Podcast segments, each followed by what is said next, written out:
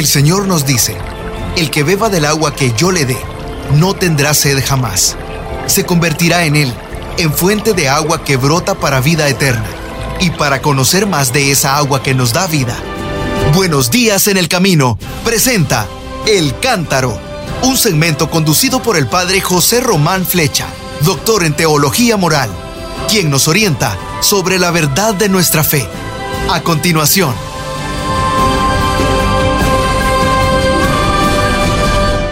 Queridos hermanos, queridas hermanas, soy el padre José Román Flecha. Soy sacerdote diocesano de la diócesis de León y les hablo desde la ciudad de Salamanca. Hoy es lunes, día 7 de febrero del año 2022. Así que vamos a recordar las palabras que el Papa Francisco pronunció ayer antes del rezo del Ángelus en la plaza de San Pedro. ¿Y qué nos dijo el Santo Padre? Queridos hermanos y hermanas, buenos días. El Evangelio de la liturgia de hoy nos lleva a las orillas del mar de Galilea. La multitud se agolpa en torno a Jesús, mientras algunos pescadores decepcionados, entre ellos Simón Pedro, están lavando sus redes después de una noche de pesca que salió mal. Y aquí que Jesús sube a la barca de Simón Pedro y después lo invita a ir mar adentro y echar de nuevo las redes. Así lo cuenta el Evangelio según San Lucas en el capítulo 5, versículos del 1 al 4. Y el Papa nos invitó a detenernos en esas dos acciones de Jesús. Primero, sube a la barca y después invita a ir mar adentro. Siempre teniendo en cuenta una cosa, que había sido una noche en que las cosas uh, habían salido mal, no habían pescado nada. A pesar de todo, Simón Pedro confía en su maestro y pone la proa hacia el centro del lago, mar adentro.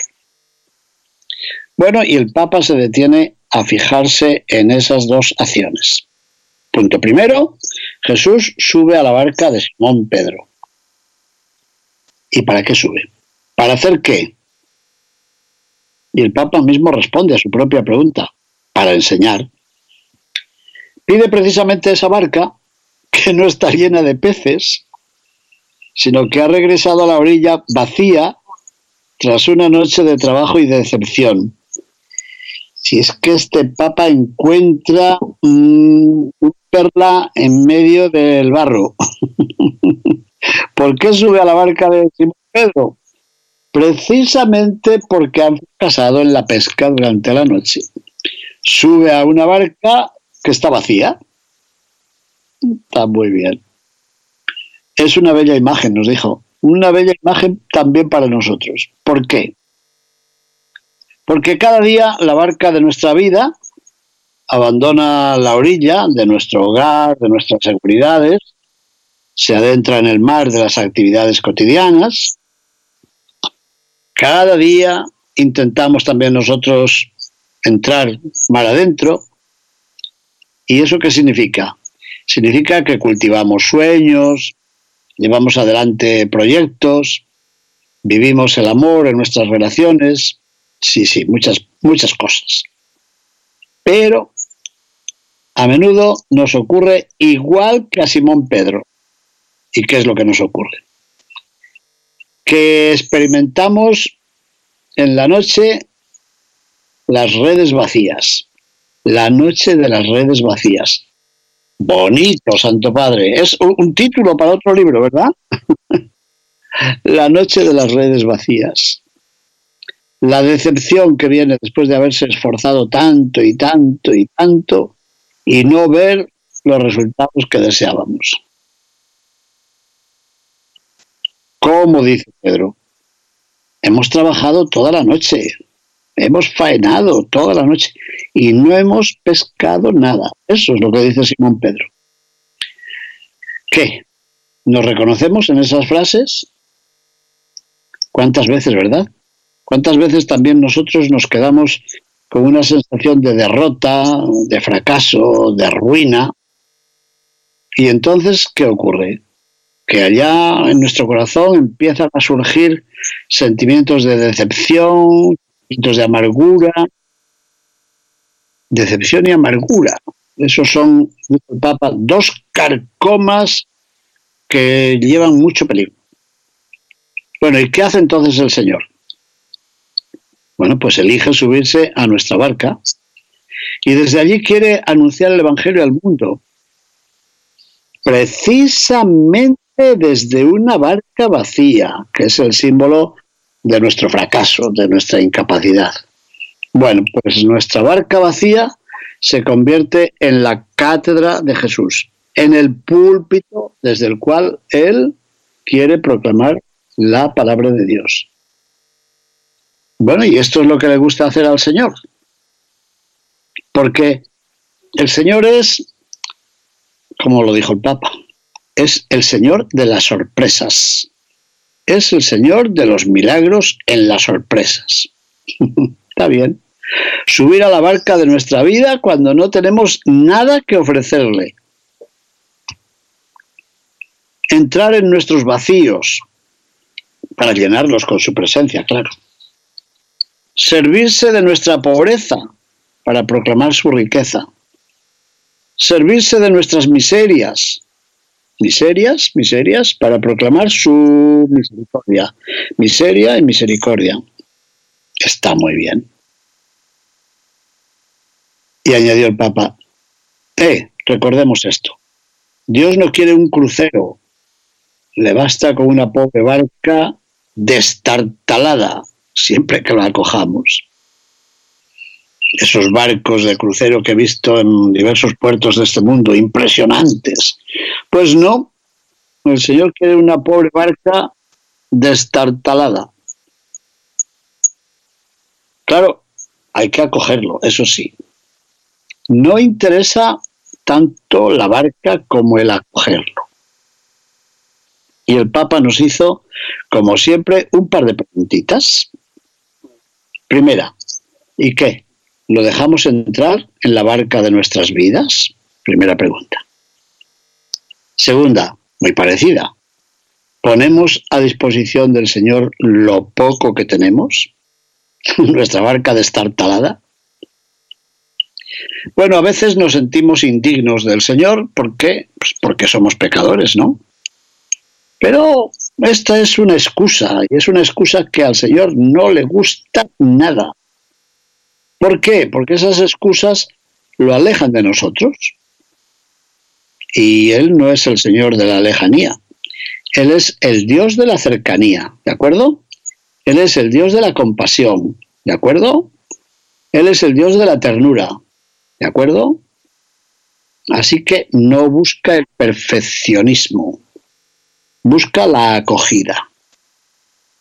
Así que también a ti y a mí nos dice, déjame subir a la barca de tu vida.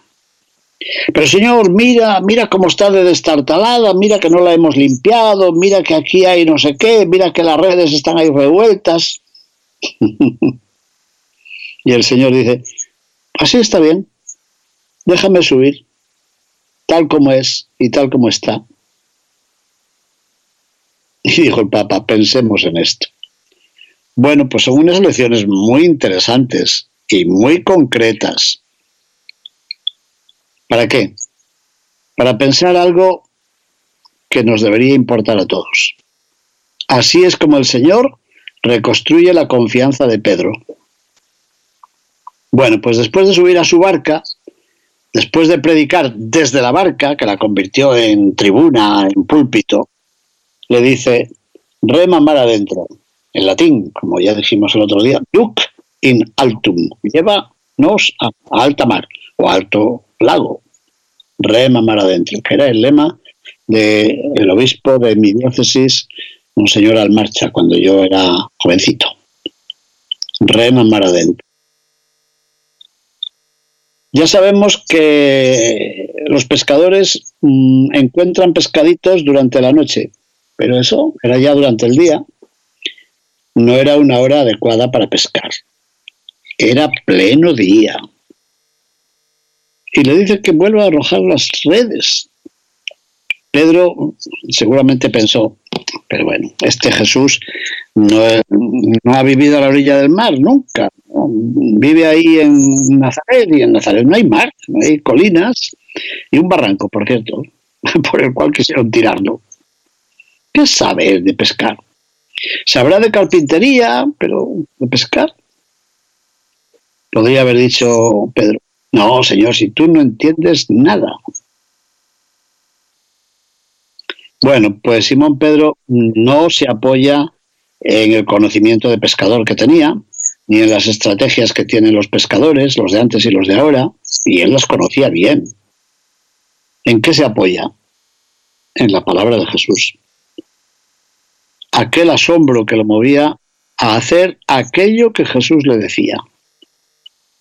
Y de nuevo el Papa aterriza, como siempre, y dice, lo mismo ocurre contigo y conmigo, lo mismo ocurre con nosotros. Si acogemos al Señor en nuestra barca, podemos ir mar adentro. ¿Por qué? Porque con Jesús se puede navegar por el mar de la vida y se puede navegar sin miedo. Y miedo tenemos todos, millones, millones de miedo tenemos miedo a mí mismo, miedo a mi familia, miedo a mis vecinos, miedo a otros cristianos no católicos, miedo a lo que pueda decir la radio, la televisión o las redes, ¿eh? las redes sociales tan peligrosas. Tenemos un miedo, un miedo cerval, se suele decir. ¿Saben por qué se dice cerval? Miedo de ciervos. Parece que los ciervos a cualquier ruidito que oigan pues se ponen nerviosos y escapan. Pues así nos pasa a nosotros. Tenemos muchísimo miedo. Pero si acogemos al Señor en nuestra barca, podemos ir mar adentro. Porque con Jesús podemos navegar por este mar tempestuoso de la vida, y tempestuoso lo es, ¿eh? Podemos navegar por el mar de la vida tan tempestuoso y podemos navegar sin miedo, sin caer en la decepción, sin caer en la desesperación cuando vemos que no pescamos nada, sin caer en esa otra tentación tan frecuente que nos lleva a decir, bueno, pues aquí no se puede hacer nada, aquí no hay nada más que hacer, dejemos esto porque esto he fracasado, en esto he fracasado una vez y otra y otra, ya no se puede hacer más. Como decimos algunas veces, bueno, el último que apague la luz y que cierre la puerta, vámonos de aquí. Que no. Bueno, pues tanto en la vida personal como en la vida de la iglesia, como en la vida de la sociedad, siempre hay mucho que hacer. Siempre se puede hacer algo, y algo que sea hermoso, y algo que sea creativo, y algo que sea valiente. Siempre. Estos días en Sevilla además de celebrar la misa en la casa de las siervas de María en la mañana y por la tarde eh, predicar la solemne función, la hermandad de el Jesús de la Salud, he visto otra cosa, porque me alojaba en casa de los salesianos. Y el sábado vi que la Basílica de María Auxiliadora estaba abierta. Y entré.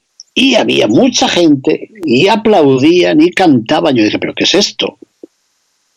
¿Saben lo que era? Estaban siendo aceptados los seglares, hombres y mujeres, que habían pedido ser colaboradores seglares salesianos. Y yo dije, claro, esto, esto no sale en la radio, no lo cuentan en la radio, no lo cuentan en la, en la televisión, no lo cuentan las redes sociales. Y sin embargo, aquí hay cientos de personas que han decidido seguir a Jesucristo, que comparten el carisma de San Juan Bosco, que quieren ser salesianos en su casa, en su hogar, en su matrimonio, viviendo esos carismas de San Juan Bosco, que son fundamentalmente la atención a los jóvenes, a los niños y a los jóvenes de hoy. Bueno, allí estaban. Bueno, se me llenó el corazón de alegría. Yo no sé si en la ciudad de Sevilla, tan hermosa, hay alguien que se está enterando de lo que está ocurriendo aquí. Y siempre decimos, no, si no se puede hacer nada, si es que somos cuatro gatitos. Pues no, mire, ahí hay un, un buen grupo de laicos acompañados de sus familias, de sus padres, de su esposo o su esposa, sus hijos, que han optado por consagrarse a esto desde su vida laical. Bueno, y como eso, ¿cuántas cosas habrá por el mundo?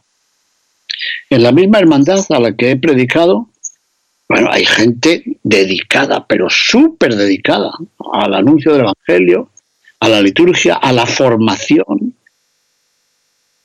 Hoy mismo me acaba de escribir la diputada, como llaman allí, la delegada de formación de la hermandad. Dice, le hablé ayer, le hablé ayer en el santuario al terminar la función, diciendo que queríamos que usted siga encargándose de nuestra formación. Así que ahí me escribo para, escribo para ponerme en contacto y a ver si entramos en, un plan. Bueno, ¿y qué? luego se me van a caer los brazos y las manos y no, si no se puede hacer nada. No, mira, señor, hemos estado toda la noche pescando y no hemos conseguido ni un pececito, fíjate. Y dice el señor, ya, echa la red. Pero ¿cómo? O sea, ahora mediodía, si ahora, ahora no, no vienen los pececitos. Echa la red, te digo. No digas no se puede hacer nada. Siempre, siempre se puede hacer algo, dijo el Papa, ¿eh? algo que sea hermoso y valiente. Siempre siempre podemos volver a empezar. Y el Señor siempre nos invita a volver a ponernos en juego. ¿Por qué? Porque él, sabe cómo es el lago, mejor que yo. Simón Pedro es el pescador profesional, profesional. Qué bien suena la palabra. Pero Jesús sabe cómo es el lago. Y sobre todo, Jesús sabe cómo es Simón Pedro. Eso es lo importante. El Papa dijo, Él abre nuestras posibilidades. Eso es, Él abre nuestras posibilidades. Por tanto, aceptemos la invitación, ahuyentemos el pesimismo, dejemos al lado la desconfianza y entremos mar adentro con Jesús. Oiga, es que mi barca está vacía. Por eso, porque está vacía la ha elegido el Señor. ¿Qué quieres? Tu pequeña barca está vacía. Bueno, pues tu pequeña barca puede ser testigo de una pesca abundante, milagrosa, desacostumbrada. Bueno, pues al final dijo el Papa, ya, oremos a la Santísima Virgen María, que como ninguna otra acogió al Señor en la barca de la vida, para que nos anime e interceda por todos nosotros. Bueno, bueno. ¿Me dejan que cuente también lo que dijo el Papa después del rezo del Ángelus? Dijo, queridos hermanos y hermanas, hoy se celebra la Jornada Internacional contra la Mutilación Genital Femenina. ¿Qué te parece? ¿Pero quién le manda al Papa meterse en esos asuntos? Pues sí. Y añadió, aproximadamente 3 millones de niñas padecen este procedimiento cada año, a menudo en condiciones muy peligrosas para su salud. Esta práctica, desgraciadamente, está extendida en muchas partes del mundo. Humilla la dignidad de la mujer y atenta gravemente contra su integridad física. Bueno, bueno, pues un profeta, como dice el documento de Puebla, y yo repito tantas veces, un profeta anuncia y denuncia. Y el Papa no se calla. Por eso repito yo tantas veces, Santo Padre, esto puede costarle un disgusto. Y es verdad. ¿Por qué? Porque no se calla. Y después recordó otra cosa, que el próximo martes que es mañana, día 8 de febrero, celebramos la memoria de Santa Josefina Vaquita. ¿Se acuerdan de Santa Josefina Vaquita?